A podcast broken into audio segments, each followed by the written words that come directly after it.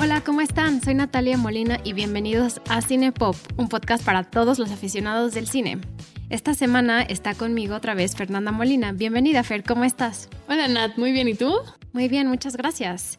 Pues ya estamos en abril, lo que quiere decir que son los Oscar. Normalmente es febrero o principios de marzo, pero este año lo pospusieron al 25 de abril por todo el tema de la pandemia. Y ya dijeron que va a ser en, en una estación, creo que de tren, en Los Ángeles, o sea, va a ser al aire libre y no va a ser nada por Zoom, todo va a ser presencial. Wow, entonces sí veremos unos Oscars presenciales. Vamos a ver unos Oscars presenciales ahí súper improvisados porque yo no sé qué va a pasar con los con los actores o, o, los directores o la gente que está siendo reconocida con nominación por la academia que viven en otros países, o sea, extranjeros.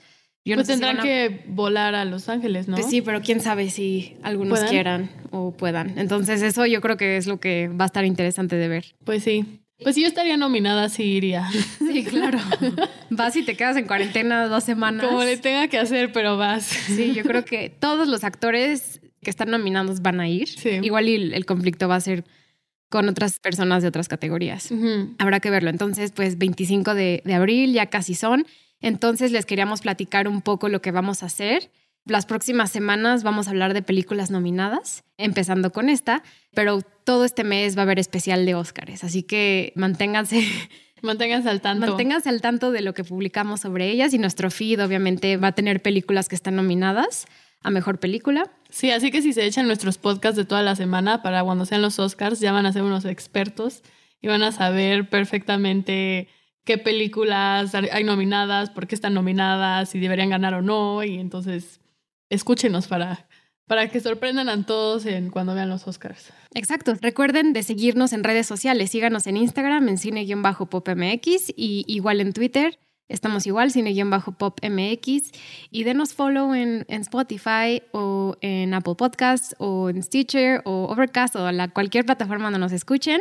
Por favor, síganos y déjenos sus comentarios si tienen un tiempo por ahí. Pues bueno, introdúcenos la película de hoy. Pues esta película es Sound of Metal y es la única película de estos años donde hay mexicanos nominados para los Oscars, que es en el sonido. Tenemos una mexicana nominada en el sonido en esta película. A mí me encanta esta película, se me hace muy buena. Tiene seis nominaciones al Oscar, que son de película, de guion original, actor, actor de reparto, sonido y edición. Sí, es el primer año que la academia junta sound mixing y sound editing, sí. que era edición de sonido y otra era de mezcla de sonido, y decidieron mezclar la categoría porque la era digital es un poco ya complicado separar esas dos categorías. Entonces la primera vez que tenemos Best Sound, mejor sonido. Exacto, y generalmente siempre ganaba la misma película estas dos categorías. Entonces dijeron, pues ya mejor en una. Y creo que le, da como más prestigio juntarlas. Y yo creo que también lo hace un poco menos tedioso. La academia se comprometió a hacer los premios más cortos y más dinámicos porque luego las categorías técnicas pueden perder mucho a los espectadores. Entonces yo creo que también es una de sus tácticas para atraer audiencias. Pero como ya mencionaste, está nominada a seis premios, incluidos tres editores y sound mixers que han trabajado tanto en México como en Estados Unidos que son Jaime Basht, Michelle Kutolenk y Carlos Cortés Navarrete, que han colaborado en otras películas juntos, pero es la única nominación a los mexicanos. Normalmente los vemos como en otras categorías, en premios pasados, pero pues ojalá gane y yo creo que sí van a ganar.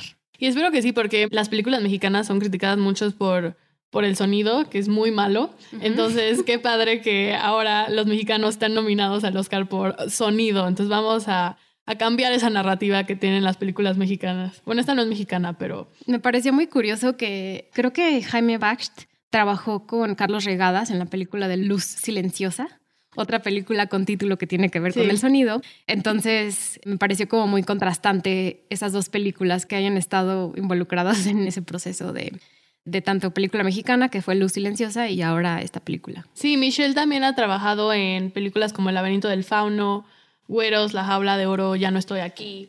Y es la, la primera mujer mexicana nominada en esta categoría. ¿En serio? Sí. Wow. Ojalá gane, de verdad Sí, espero que yo creo que lo más seguro es que sí, que ya esa categoría esté embolsada.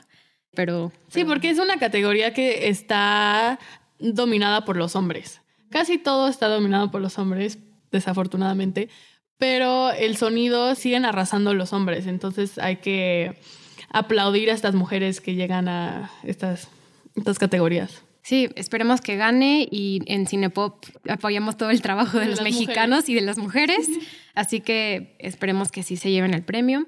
También está nominada pues, a Mejor Película, Mejor Actor y Mejor Actor de Reparto y Mejor Edición, ¿no? Que vamos a hablar de los actores más a profundidad un poco más adelante, pero son las en las que están nominadas, ¿no? Yo creo que obtuvo muchas nominaciones, más de lo que yo esperaba que lo fueran a nominar, porque, por ejemplo, el Mejor Actor de, de Reparto, Paul Racy, no lo tenía asegurado que lo fueran a nominar y sí lo nominaron. Pues la película que seleccionamos es Sound of Metal, dirigida por Darius Marder, su primera película como director, y cuenta la historia de Ruben, un exadicto que se empieza a quedar sordo porque él es baterista de una banda de metal que se llama Black Gammon y el sonido obviamente le está afectando muchísimo a, a su cuerpo y se queda sordo lamentablemente, ¿no? Entonces la película es como su trayecto de qué pasa después de que tiene esta pérdida auditiva, que es muy fuerte para él y es obviamente un proceso de duelo muy, muy impactante. Entonces ese es nada más como el intro a la película para los que no la hayan visto.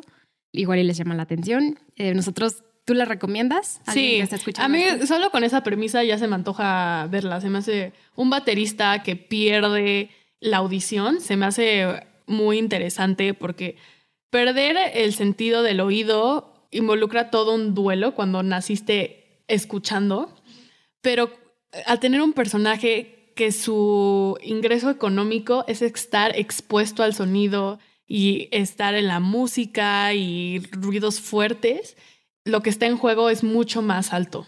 Sí, porque es su carrera, es su vida, su estilo de vida, todo depende del sonido, ¿no? Entonces ese impacto y cómo trasciende en su vida personal, ¿no? Esta pérdida que él tiene. Platícanos del director. ¿Qué más nos puedes contar de él? Pues voy a contarles una pequeña línea del tiempo sobre quién es Darius Martyr y cómo es que llegó a hacer esta película, porque esta película, desde su concepción, ahorita lleva más de una década para hacerse realidad y creo que la historia de Darius Martyr es como un reflejo de cómo convertir tu sueño en realidad y lo complicado que es hacer eso. siempre tuvo una pasión por el cine, siempre supo que era lo que quería hacer, grababa muchos videos de jovencito, luego trabajó también haciendo videos de boda, pero le estaba costando muchísimo trabajo levantar su carrera como cineasta. Era, su sueño y su pasión, pero hacerlo realidad le estaba costando mucho trabajo. Y entonces es como llegó a tener un catering de sushi. Wow. Y era estilista de comida. No manches. Y empezó a tener una carrera pues bastante exitosa en toda esta rama de, de gastronomía, decorando la comida para que se viera estética. Pero en un punto donde dijo, pues es que me estoy volviendo muy cómodo en esto y no es realmente lo que quiero para mi vida. Entonces se puso como una él solito se empezó a decir, solo voy a ganar dinero con cine. Y así fue como llegó a hacer su documental, que se llama Loot, sobre un cazador de tesoros que trabaja con un par de veteranos de la Segunda Guerra Mundial para encontrar un tesoro que habían enterrado hace unas décadas. Y pues le fue muy bien con ese documental y es cuando conoce a Derek Cianfrance. Derek Cianfrance ha hecho Blue Valentine y fue con él con el que trabajó para hacer el guion de The Place Beyond the Pines. Porque Darius Martyr es... A él lo que le llamaba la atención del cine era la parte de guion y dirección. ¿Tú ya viste Blue Valentine y Sí. Place Beyond the Pines? The Place Beyond the Pines no la he visto, pero tampoco. Blue Valentine sí. Y está muy buena. Sí, es muy... Quieren ver a. Ryan Gosling, vayan a ver estas dos películas. Ujú. Sí, vayan a ver Blue Valentine, se las recomiendo bastante. Y pues San Fran y Darius Martyr hicieron como mancuerna y se entendieron muchísimo. Y San Fran vio muchísimo potencial y muchísimo talento en Martyr. Le causaba mucha frustración que la gente no le estuviera dando proyectos o que no estuvieran confiando en él para lanzar su carrera. Entonces es cuando San Fran le, pues decir, le donó o le dio un proyecto que él venía pensando que se llamaba Metalhead. Y es la misma premisa de Sound Metal. Un baterista que pierde su capacidad auditiva. Era como un libro documental que iban a grabar con una banda que se llama Lucifer. Y Mortar adoptó este proyecto, pero lo convirtió en algo suyo. Y así es como empezó a escribir eh, el guion de Sound of Metal. Se quedó con la premisa, pero pues ya no usó a, Lucifer ni nada de eso. Invitó a su hermano Avram al proyecto. Y la abuela de Mortar es sorda. Entonces, desde ahí él ya tenía un mejor conocimiento sobre la comunidad de sordos y de la importancia de esta comunidad en la vida de las personas sordas. No, y aparte su abuela luchaba, por decirlo de esa forma, para que pusieran subtítulos en las películas para gente sorda. Ella hacía todo el lobbying para tener closed caption en las películas, ¿no? Ese es todo un tema, porque en las proyecciones de las películas muchas veces no ponen subtítulos. Si vas al cine, por ejemplo, en México sí los ponen si es una película en inglés. Claro. Pero si es en español, nunca ponen los subtítulos. Y desde ahí ya están excluyendo a todas las personas sordas de ir al cine. Y de hecho, Martyr criticaba mucho, por ejemplo, la película The Quiet Place, que castearon a una niña, Millicent Simons, que es sorda y todo el mundo se lo aplaudió mucho de qué increíble que la incluyan en el proyecto. Necesitamos más representación, pero la película no tiene subtítulos. Entonces a la mera hora están haciendo una película para personas que escuchan. Sí, exactamente. Son películas sobre la comunidad sorda, pero para la comunidad no sorda. Entonces es como un poco contradictorio, ¿no? Tenerlo de esta forma. Y esta película, Sound of Metal, quiere trascender eso, ¿no? Quiere hacer una película sobre la comunidad sorda, pero también que incluya a la comunidad sorda, no solo a los actores, pero también a los espectadores. Exacto. Sí, porque muchos de los actores pertenecen a la comunidad. Exacto, y por ejemplo, Paul Racy, el actor que está nominado a Mejor Actor de Reparto, es parte de la comunidad sorda, pero porque sus papás eran sordos.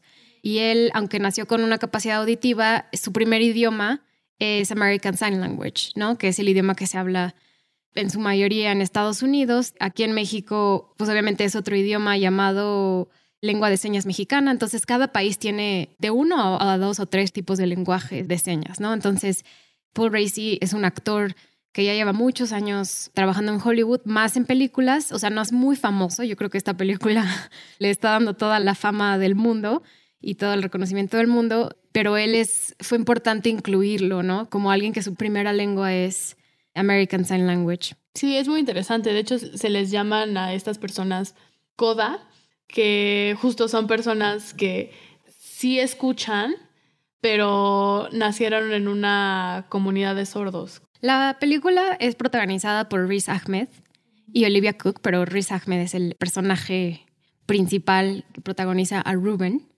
Y Riz Ahmed, todo lo que investigué sobre él se me hizo una persona impresionante, o sea, no solo como actor, pero alguien culturalmente relevante, alguien importante para el mundo de Hollywood y del cine. Es un actor inglés, nació en Londres, es de familia pakistaní, pero él ya nació en Londres y ya creció ahí toda su vida, ¿no?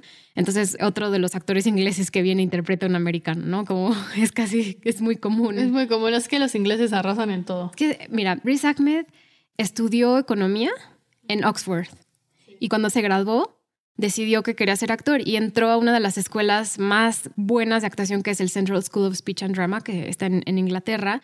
Y alguien se lo financió, él no lo podía pagar, pero obtuvo el dinero para hacerlo y se graduó de ahí. Y entonces es una persona que sabe muy bien en el entorno en el que vive políticamente, gracias a su carrera.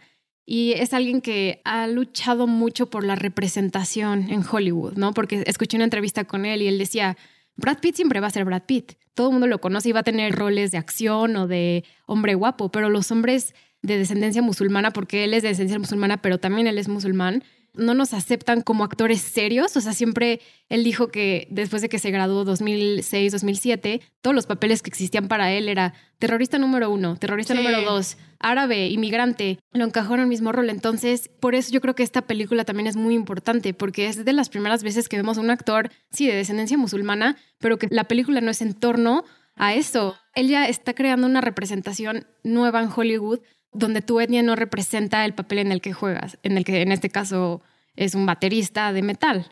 Entonces se me hizo fascinante que Riz Ahmed habla mucho eso del post 11 de septiembre y lo que significó ser musulmán en esos momentos de la historia y cómo ha ido cambiando poco a poco. Entonces está nominado a Mejor Actor.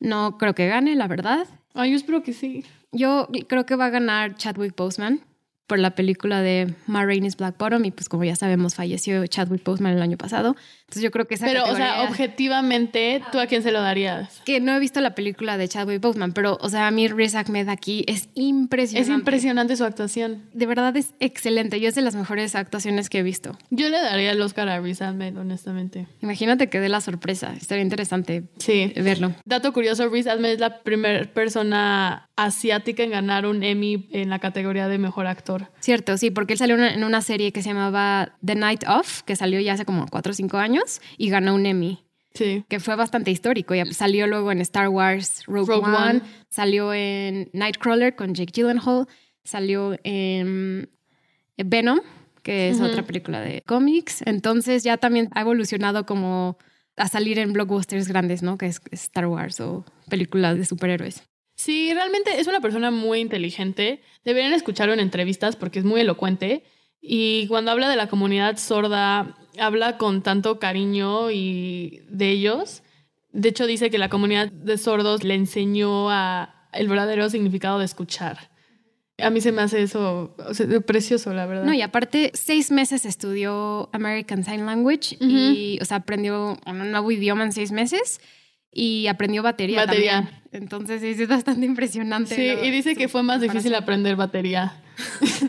Siempre dice que la batería le costaba muchísimo más y se estresaba más en aprender batería que en aprender el idioma de señas. Y aparte, no sé si lo dijo esto él o Darius Marder, el director, pero dijeron que cuando hablas American Sign Language no estás en el celular, ¿no? Y nosotros hablando Sí. español, hablando inglés, obviamente vamos a, vamos a estar todo el tiempo texting, pero ellos como usan sus manos como forma Sí. de comunicación, no puedes estar mandando mensajes. Sí, Entonces se ven a la cara. qué maravilla, ¿no? Riz Ahmed también dice que en la comunidad de sordos hay un dicho de que todas las personas que escuchan están emocionalmente reprimidos porque se esconden detrás de las palabras. Y en cambio los sordos se expresan con todo su cuerpo. Entonces es una manera de comunicarse mucho más corporal, o sea, lo sientes por todos y, y justo lo que dices también de el contacto visual es clave para comunicarse en el idioma de señas y por eso dice que los sordos les enseñaron el verdadero significado de escuchar, porque no sé cómo explicarlo. Risa me lo explica mejor. Vean su entrevista. Vean sus entrevistas, muy, muy, muy, muy bueno. De verdad, es excelente orador, Sí. aparte de actor. Entonces, Más elocuente que yo. Recomiendo ampliamente sus entrevistas y ahorita Sí. como son toda la preparación a los premios de la academia lo están entrevistando en todos lados, entonces pueden escucharlo. Otra de las actrices que sale de Lou, que es su pareja, es Olivia Cook, otra actriz inglesa. Todos son Todos son ingleses. ingleses, sí. O sea, si este año vemos la categoría de los actores, las cuatro categorías que hay, yo creo que la mitad son ingleses Sí. o más. Los ingleses arrasan en la actuación, la Es que verdad. son buenísimos. De Shakespeare desde ahí. Es que es, es el nivel de el nivel de las personas del Reino Unido de apreciar el arte a través de la actuación. A mí yo tengo respeto hacia eso. Entonces, Yo también respeto mucho a los ingleses, porque em, también en, el- en toda la música siempre arrasan también los ingleses. O sea, en, los, en las artes arrasan. Sí, sí, sí. Yo creo que este año van a ganar al menos dos o tres actores ingleses, creo. A Olivia Cook yo la conozco por la serie de Bates Motel. No sé si la vi. Sí vi la serie, pero no me acordaba de ella. De hecho, yo a ella la vi en una película que se llama Little Fish, que salió este año. Y es una película sobre una pandemia. Pero es una Ajá. película donde la enfermedad que te da te hace que se te olviden las cosas. Entonces, en lugar de contagiarte de cosas más físicas, como lo es, por ejemplo, el coronavirus, donde te enfermas de físicamente el pulmón, o- ajá, te da amnesia. Ay, no, qué horror. Eh, y- Prefiero y- pero lo, lo más fuerte de todo es que la película se planeó y se escribió antes de la pandemia, pero cuando la ves, está muy cañón lo similar a lo que está pasando ahorita. No, no, no, está impresionante. La recomiendo, busquen a Little Fish y sale Olivia Cook ahí también.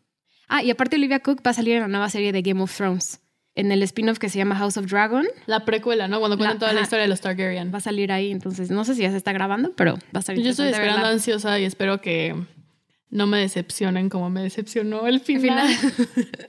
Está en temporada 8. No, pero aquí como si... Según yo sí se están basando en los libros de George R. R. Martin, ¿no? No te manejo tanto el, Ese el, mundo. lore, de- el lore de los de Game of Thrones. Pero bueno, Pero también fui la- fan de la serie, la verdad. yo también, excepto la última temporada. Y también la conozco de una película que se llama Ouija, no sé si la has visto, de terror. Sí, es cierto que sale ahí, no me acordaba.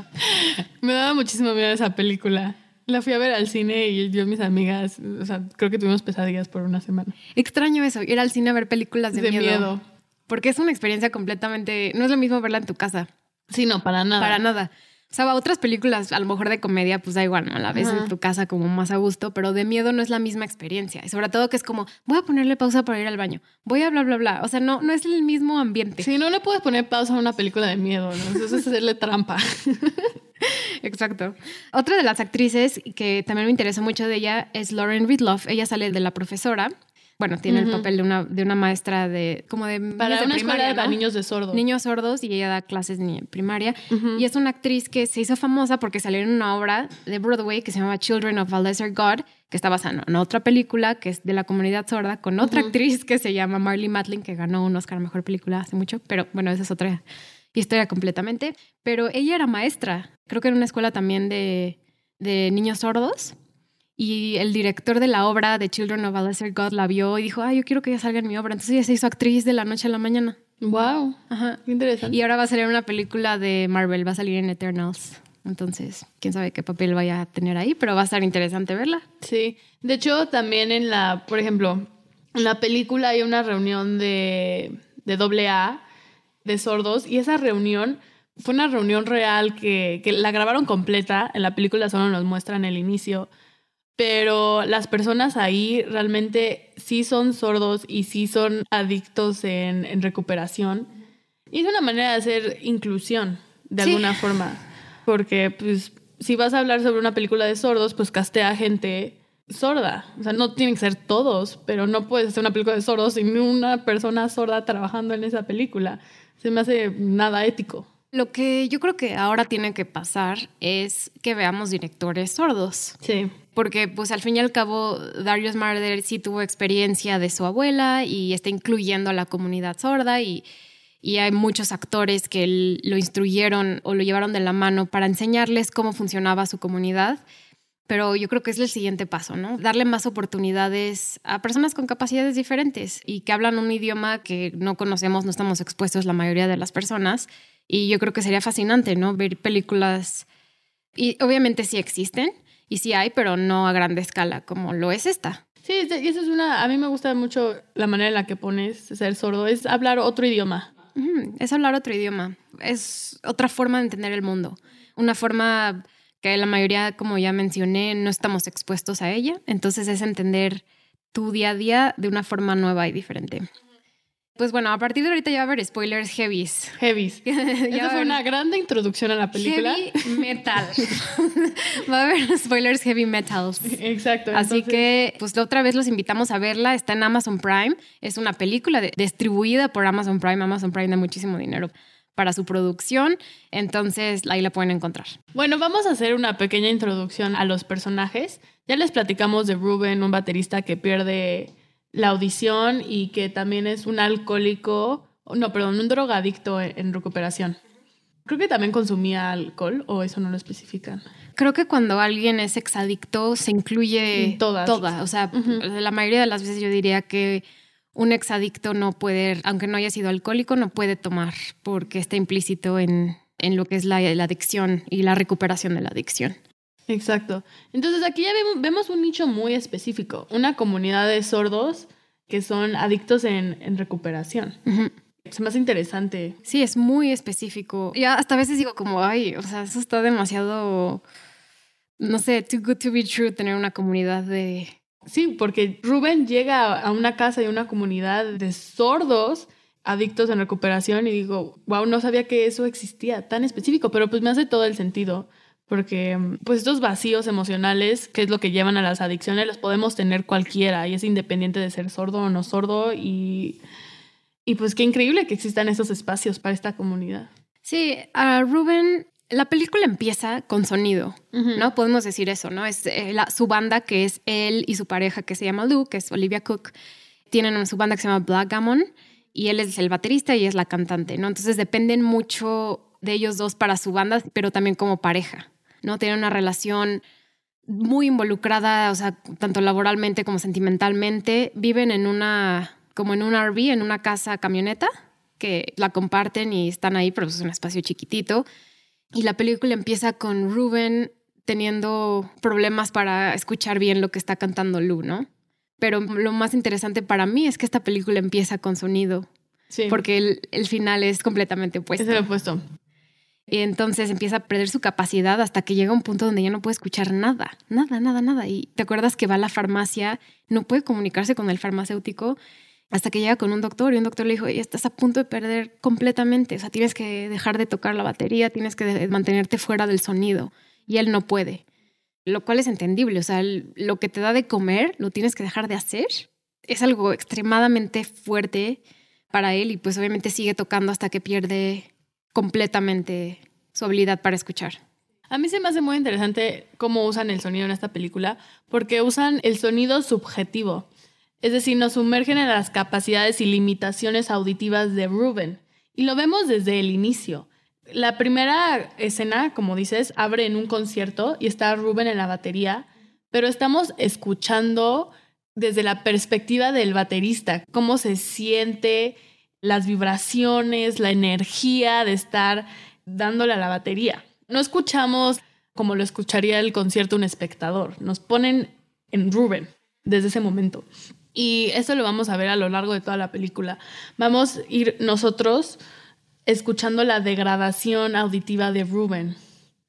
Luego van a intercalar el sonido objetivo con el sonido subjetivo. Es decir, nos van a mostrar cómo escuchan los demás y cómo escucha Ruben en una juxtaposición para hacer como este contraste en estas dos maneras. Siento que al principio de la película eso confunde un poco al espectador. No sé si sentiste tú eso. O sea, que al principio te estás intentando acoplar a ver cómo escucha él como personaje o cómo escuchamos nosotros como audiencia externa viendo esa historia. Pero eso es lo que querían hacer y lo lograron de una forma excelente. Sí, no sé si ves como, por ejemplo, a mí me encantó esta escena. Al principio de la película nos muestran la rutina de desayuno de Ruben y escuchamos la licuadora, cómo se sirve su comida, pues está el sonido.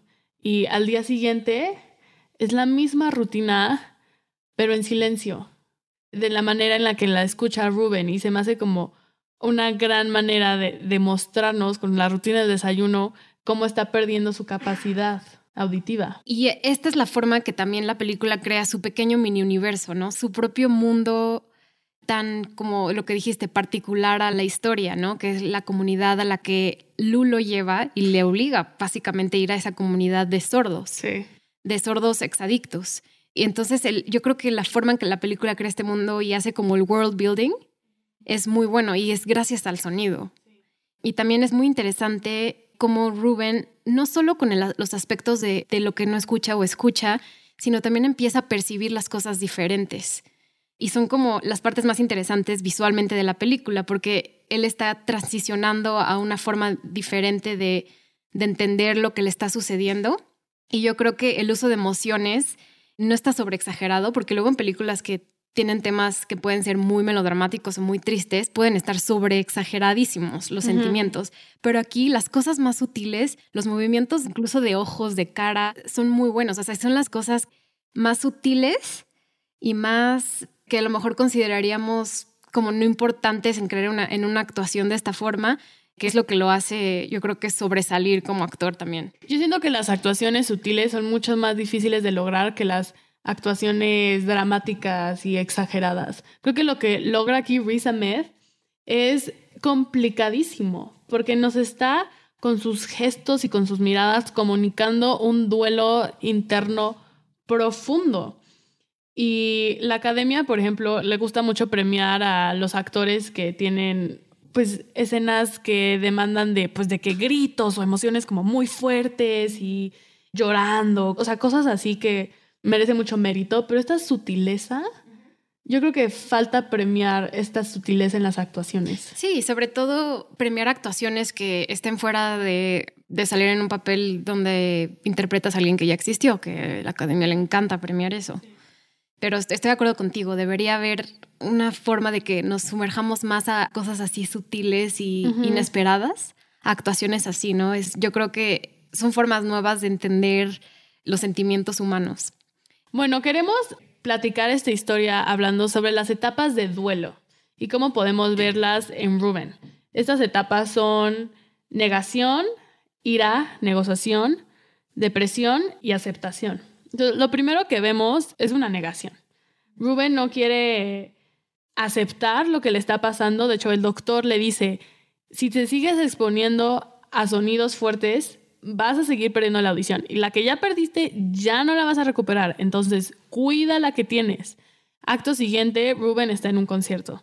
Entonces, un claro ejemplo de una etapa de negación, está aferrado a continuar con el tour. De hecho, ni siquiera le comunica a Lu lo que le está pasando, solo Lu se entera porque lo ve. Sí, hasta que ya está completamente sordo. Pero si no, no, no lo hubiera dicho. Yo creo que no lo hubiera dicho, hubiera continuado con el tour así pretendiendo que sí. Y el doctor le dice que existe una operación donde te puedes poner un implante y puedes engañar a tu cerebro a escuchar. Y para Ruben esto es todo lo que necesita escuchar. Saber que existe una cura. Una forma de volver a la realidad o a la normalidad. Ajá, una forma de regresar a su vida de antes. Y va a tener una fijación enorme en esta operación y una fijación en arreglar su problema. Su problema auditivo. ¿Sabes algo? Escuché una entrevista donde Darius, el director, dijo que la película tiene mucho que ver con cómo queremos entender la pandemia. Porque él decía, todo mundo ya quiere regresar a la normalidad y la normalidad nunca va a existir. ¿no? Sí, ya no va a ser lo mismo que antes. Exacto, entonces es una nueva normalidad, es una nueva forma de cómo vamos a vivir nuestras vidas y cómo va a, o sea, en el mundo a nivel global va a cambiar todo pero nunca vamos a regresar a la normalidad que existía antes, ¿no? Entonces se me hizo muy interesante ese paralelismo que hizo el director sobre lo que estamos viviendo ahorita y por lo que está pasando Ruben. Sí, porque Ruben constantemente va a tener como esa necesidad de que quiere que todo regrese a como era antes y es incapaz de reconocer que nunca van a regresar como eran antes. Nunca. No, nunca. Hasta el doctor le dice claramente, la audición que ya perdiste ya no la vas a recuperar. Sí, exactamente. Entonces, las etapas de duelo, ¿quieres platicar cómo las dividimos para adentrarnos más a la historia? Sí, pues toda esta parte que acabo de mencionar es negación. Posteriormente vamos a tener, va a seguir a ira. Y esto se le desata cuando Lu lo lleva a la comunidad de sordos exadictos. Y cuando lo llevas a comunidad, pues ya le es imposible negar la situación. Entonces, cuando ya no puede pretender que nada pasó, le resulta en un ataque de ira y de enojo y hay una escena donde empieza a romper y a golpear todas las cosas de su RV y lo notamos en una furia y en una desesperación enorme y luego hasta se le voltea a Lu y empieza como a atacarla a ella, pero lo vemos frustradísimo. Sí, esa escena donde posterior a este enojo que él tiene, Lu le dice tienes que irte a fuerzas. Y esa escena donde se despiden es muy triste y yo creo que una de las mejores escenas, ¿no? Porque es no solo la pérdida por lo que él está pasando de no escuchar, sino al fin y al cabo está rompiéndose su vida, o sea, está, ella se está yendo a seguir pues viviendo de ser música y él se va a esa comunidad, entonces es el rompimiento de su estilo de vida, de su trabajo, de todo, ¿no? Entonces, en ese momento de rompimiento de todo, por eso escena es bastante impactante. Y creo que muestra, esa escena es muy importante porque muestra la codependencia que existe entre Lou y Ruben y también muestra su conducta adictiva. Y estas conductas adictivas no nada más se desarrollan en, en, pues, en drogas y en el alcohol, sino en las relaciones que tenemos. Y lo que estamos viendo aquí, Rubén se aferra a Lu como una adicción, así de no te puedes ir porque qué va a pasar si no estamos juntos y mi vida se va a derrumbar si no estás conmigo. Y es como toda una conducta de adicto.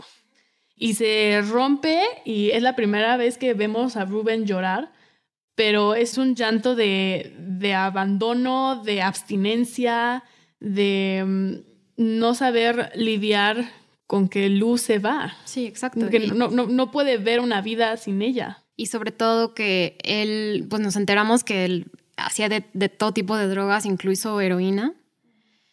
Y él, pues era su forma de, de comprender los momentos difíciles por los que pasaba y ya no lo tiene, ¿no? Entonces, la siguiente etapa de este duelo viene cuando él ya está, se empieza a integrar en la comunidad, ¿no? Porque empieza a ir a la escuela, a aprender el idioma que sea American Sign Language y empieza a reconciliar un poco por lo que está sucediendo gracias al apoyo que le da Joe, el manager o el, el, que lleva a esta comunidad, ¿no? Que él, él también es sordo, es exadicto.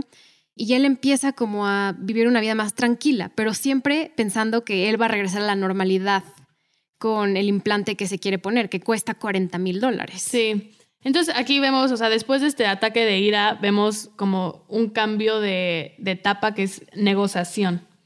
Y esto, Rubén acepta la realidad que tiene, pero siempre pensándola como una realidad temporal. Y como que eventualmente va a regresar a su vida de antes. Y también es un cambio de estrategia para regresar con Lu lo antes posible. Dice como, bueno, ok, me quedo en esta comunidad un rato, está bien, puedo hacer una negociación aquí, me quedo un rato, me porto bien, pero después regreso. Después regreso y me voy a poner el implante y voy a volver a escuchar. Sí.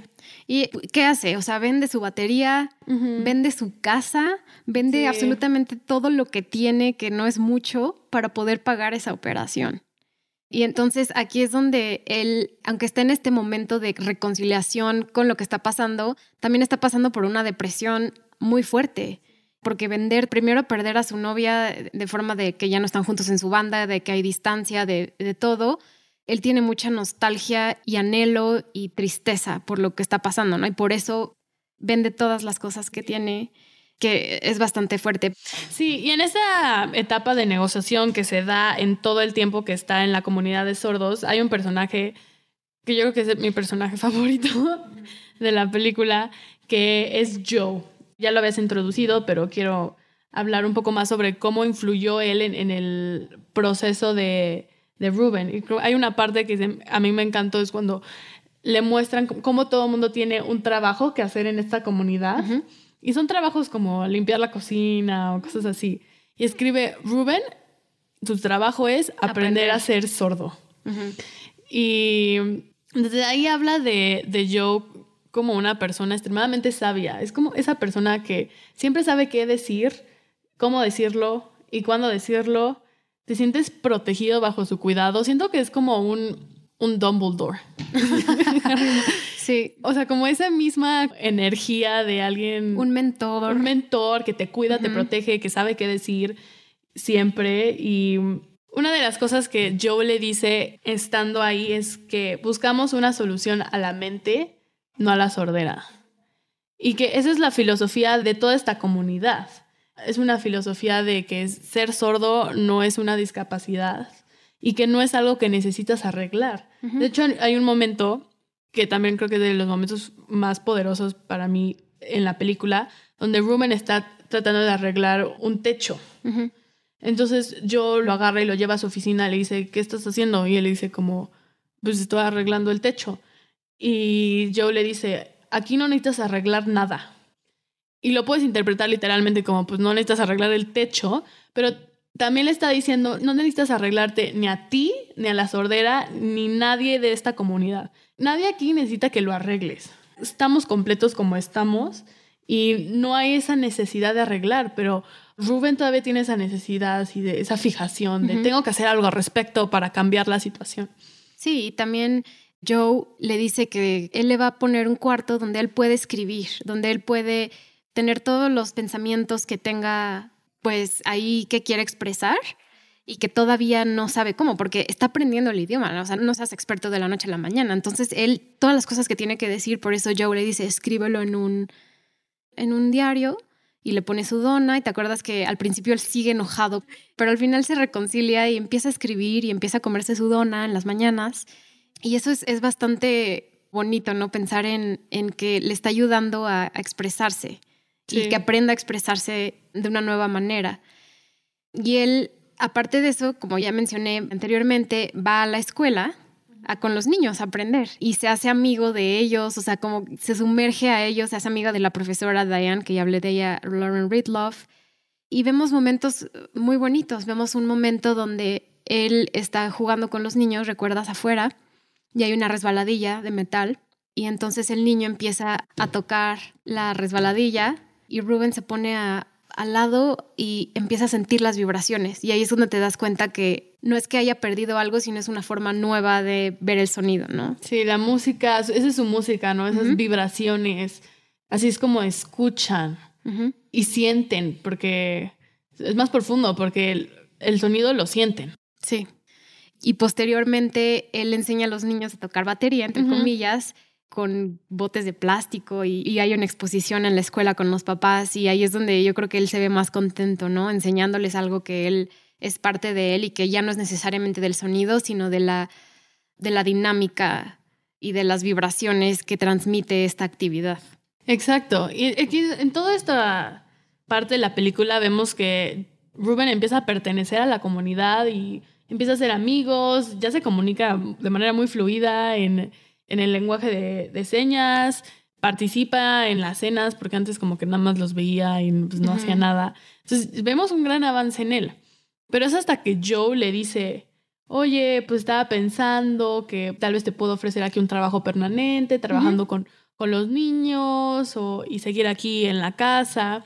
Y en eso hay un cambio de switch en Rubén enorme, porque en el momento que Joe le habla de un trabajo permanente, él empieza a pensar en el futuro. Dice, como no, no, no, espérate, esto nada más era temporal. Desde un inicio habíamos acordado en su negociación que, pues, que esto era por un rato y empieza a tener una prisa enorme por obtener su vida de antes y regresar a antes y empieza a ver videos de Lu y, es como tengo que regresar con Lu, tengo que hacer la operación, tengo que hacer los implantes y es cuando vende su RV y todas sus cosas para poder hacerse la, él se va momentáneamente de la comunidad y llega ya con el implante en, el, en la cabeza pero todavía no funciona, ¿no? Porque le dice la doctora que tarda un mes en que puedan instalar por completamente el sistema.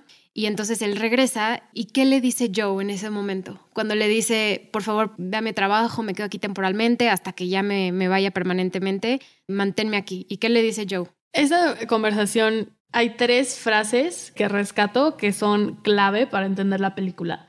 La primera, que Joe le dice, aquí creemos que ser sordo es algo que no se necesita ser arreglado, necesitamos ser recordado de eso todos los días. Entonces, el, el hecho de que Rubén se haya hecho la operación va en contra de la filosofía de la comunidad. Entonces no se puede quedar. Y también dentro de la comunidad existe mucha controversia con este tipo de operaciones porque si la gente se la hiciera, desaparece la comunidad de sordos. Y los sordos no lo ven como una discapacidad, lo ven como su cultura. Entonces, esta operación está haciendo que desaparezca su cultura. Hay muchas opiniones sobre esto pero en la postura de Joe es, no te puedes quedar, porque va en contra de lo que creemos aquí. Y eh, la segunda cosa que le dice es, te escuchas y suenas como un adicto, que a mí se me hace bastante fuerte porque perder tu sobriedad no significa volver a consumir nada más. Es en cualquier conducta adictiva, puede ser una relación codependiente, es otra forma de perder tu sobriedad. Y en este caso, es como buscar algo que arregle todos tus problemas, porque muchas de las adicciones son eso, buscar algo que cubra ese vacío emocional que tienes, que arregle tus problemas, lo puedes ver en alcohol, drogas, relaciones, y este implante viene desde el mismo lugar, del buscar cubrir un vacío emocional con algo. Y también lo último es que Joe le habla de cómo los momentos de quietud son de los que está compuesto la vida y que es lo que nunca te abandonan. Y es lo que le estaba tratando de enseñar a Rubén en esos momentos que lo llevaba al cuarto y que escribiera y que se sentara. Le quería enseñar a encontrar la tranquilidad y el silencio interior, que esto es independiente de ser sordo o no, porque Rubén es un personaje que físicamente no escucha, pero su interior está lleno de ruido y de caos. Y lo que yo le quería enseñar es a encontrar el silencio dentro de ti mismo, que es algo que todos tenemos aspirar a, encontrar, esa paz interior. Y esto me lleva a que para que él encuentre esto que Joe le aconseja, él se va a París, aparentemente Lou es de ahí, un poco random, pero se va a Francia, no sé cómo consiguió el boleto, cómo lo pagó, porque dijo que no tenía dinero, y se va a casa de Lou a, París, ¿no? Porque al parecer viene de mucho dinero. Y es donde vemos el personaje de Richard, que es, eh, bueno, Richard, o no sé cómo se diga, que es el papá de Lou, que es un poco random, sale el actor Matthew Amalric. un actor francés súper famoso, o sea, también salen películas de Wes Anderson, entonces un poco random que salga ahí, pero toma ese momento para que empecemos a entender cómo escucha él de una forma nueva y él empieza a percibir sonido pero obviamente no es como antes, o sea, su cerebro cree que escucha, pero no es cierto. Se escucha horrible. Se escucha como metal, o sea, es un sonido completamente metálico. Sí, cuando le activan los implantes, yo dije, válgame Dios, o sea, escucha espantoso, creo que no, podría escuchar. Y él se da cuenta, sobre todo cuando está en casa del de, papá de Lu y le escucha cantar a ella, algo que él siempre lo percibió de una forma pues diferente y entonces la escucha a ella y no la puede escuchar, o sea, escucha un sonido que no es su voz. Y en ese momento se da cuenta que quizás su vida con Lu ya terminó, porque Lu, ella cuando estaba con él se cortaba, tenía una forma de personalidad autodestructiva, se cortaba mucho los brazos, ¿no? Entonces él percibe que sin él, ella ya no se corta los brazos. Y entonces cuando le empieza a dar ansiedad, vemos que hasta se rasca ella los brazos. Entonces él se da cuenta que ya no es el momento de ellos estar juntos. Sí, cambiaron en direcciones opuestas. Los dos tuvieron como un crecimiento personal. Y a mí lo que me encanta de esta escena es su despedida. Porque si lo comparas con la despedida que tuvieron en el RV cuando Ruben se iba a quedar en la comunidad, a esta despedida es completamente diferente. Y se puede observar la diferencia de una despedida de una relación condependiente y una despedida de dos seres que reconocen que han cambiado y se agradecen haber formado parte de su vida, pero ya no hay necesidad de seguir juntos. Y es una despedida hermosa, los dos se abrazan, lloran y le dices, y se dicen, me salvaste la vida, porque se conocieron en un punto muy bajo en su vida, ambos. Y entonces se lo reconocen, se lo agradecen y abrazan el cambio y que pues los dos van a florecer en, en otros caminos.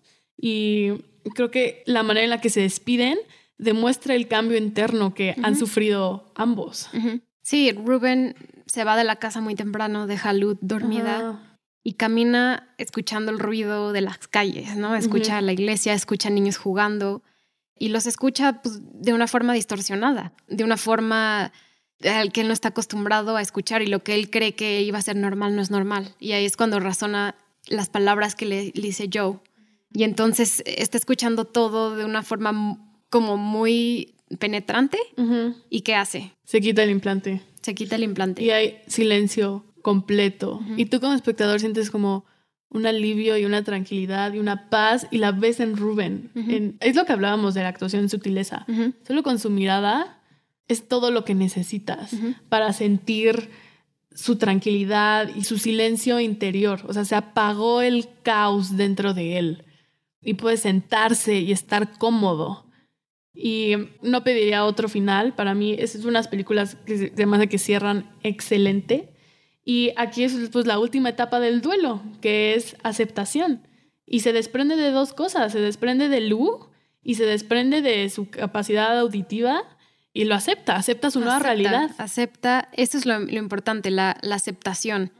Y la película acaba así, ¿no? Está en medio, él sentado en medio de París y hace esa aceptación. Entonces mi pregunta hacia ti es, crees que regresa a la comunidad? O sea, ¿tú qué te gustaría que haga Ruben después de esta conclusión? Yo creo que va a regresar con Joe y va a continuar en su proceso de aprender a ser sordo. Yo creo que eso es lo que va a pasar, es lo que me gustaría que pase. Sí, a mí también. Yo creo que se va a regresar a, a seguir estudiando el idioma y aprenderlo completamente y ser parte de como de una comunidad que es muy bonita y que es muy aceptativa y que es muy, pues en general, un lugar muy auténtico en el que vivir. Algo que no mencionamos fue el proceso de grabación, que se me hizo muy interesante. Fue grabada en 2018, pero ni siquiera fue grabada en los mismos meses. Lo grabaron creo que por abril, luego por julio otras partes, o sea, como que fue todo durante un año, pero todas las escenas fueron cronológicas. Entonces eso también permitió que el personaje de Ruben, o sea, el actor Riz Ahmed, creara un personaje de Ruben que tuviera como inicio, medio y desenlace, ¿no? Como que logró construir ese personaje de, de esta forma y se me hizo como muy, muy bonito. Y pues la película ya, pues ya se grabó hace un buen. La pospusieron muchísimo por la pandemia, por eso se tardó tanto en salir, porque de hecho se estrenó en el Festival de Cine de Toronto en 2019. O sea, ya hace un rato. Entonces, por fin, qué bueno que ya está siendo reconocida y, que es una película que pues, nos, a mí me llegó mucho al corazón. también. No me la categorizaría como en película favorita, pero creo que tiene un mensaje muy, muy bonito y me hizo aprender mucho de una comunidad a la que no estaba tan familiarizada. Y el guion es maravilloso. Doris Martyr, la verdad, tiene muchísimo talento. Estoy muy interesada en cuáles van a ser sus nuevos proyectos. Es su primera película, pero siento que tiene un talento impresionante y que va a seguir trayendo cosas muy talentosas. y pues nada más mencionar rápido un poco sobre cómo se hizo el sonido de esta película. El rodaje tardó cuatro semanas, pero la mezcla de sonido fueron 23 semanas, casi seis veces el tiempo. Lo hicieron en Tepoztlán, en México. ¿Sí? Sí, aquí en México hicieron la mezcla del sonido con vista al Teposteco. Entonces dicen que fue como un lugar súper mágico y maravilloso para hacer la mezcla de sonidos y con vista a los cerros y las montañas y... Ay, mi sueño. Exacto. Y bueno, que muchas personas que han perdido la audición o que se han puesto los implantes estuvieron involucradas para que pudieran imitar los sonidos. La mayoría de los sonidos fueron grabados en el rodaje porque Doris Mortar quería como que se sintiera natural y no, no quería hacer tanto Foley.